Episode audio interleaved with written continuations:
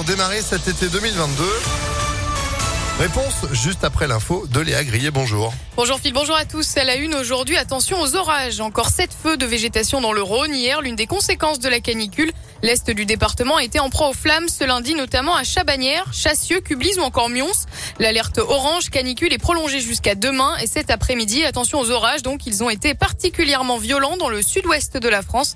Des averses de grêle qui ont causé de nombreux dégâts. Un anniversaire aujourd'hui, la fête de la musique célèbre ses 40 ans. La toute première édition avait eu lieu en 1982 sur une idée de l'ancien ministre de la Culture Jack Lang. Ce dernier va d'ailleurs se rendre à Lyon aujourd'hui pour lancer les festivités. Et pour la première fois, la fête de la musique se sera en commun entre Lyon et Villeurbanne qui a été élue cette, cette année capitale française de la culture.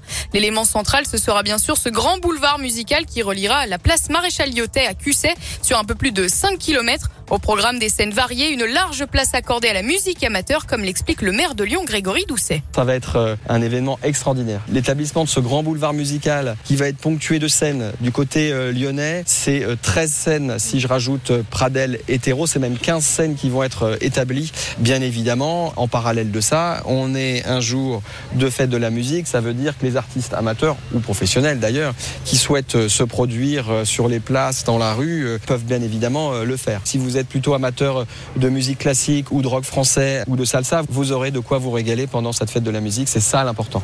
L'événement se déroulera de 18h à minuit. Des restrictions de circulation et de stationnement ont bien sûr été mises en place. On vous a mis euh, toutes les infos sur le programme sur le site d'Impact.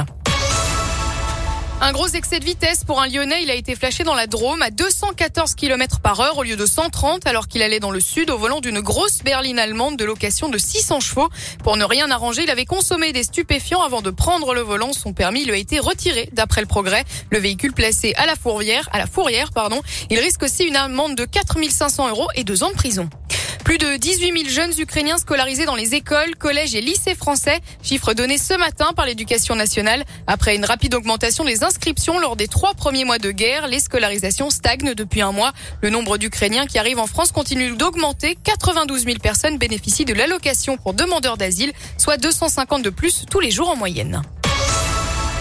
Dans l'actu aussi, après la douche froide des législatives, Emmanuel Macron tente de reprendre la main alors qu'il ne dispose pas de la majorité absolue à l'Assemblée. Il reçoit aujourd'hui et demain les dirigeants des principales forces politiques. Le Conseil des ministres prévu ce mardi a été annulé. Par ailleurs, le PS, Europe Écologie Les Verts et le PCF ont rejeté hier la proposition de Jean-Luc Mélenchon de constituer un groupe unique de la NUPES à l'Assemblée. Et on termine avec un mot de sport. En foot, l'OL passe sous pavillon américain. OL Group est entré en négociation exclusive avec Eagle Football Holdings LLC de l'américain John Textor qui deviendra l'actionnaire majoritaire. Jean-Michel Aulas va rester à la présidence pendant au moins encore trois ans. Eh ben, affaire à suivre. Merci beaucoup Léa pour l'info à retrouver sur impactfm.fr. Vous êtes de retour à 10h. À 10h, à tout à l'heure. Allez, restez avec nous 9h34.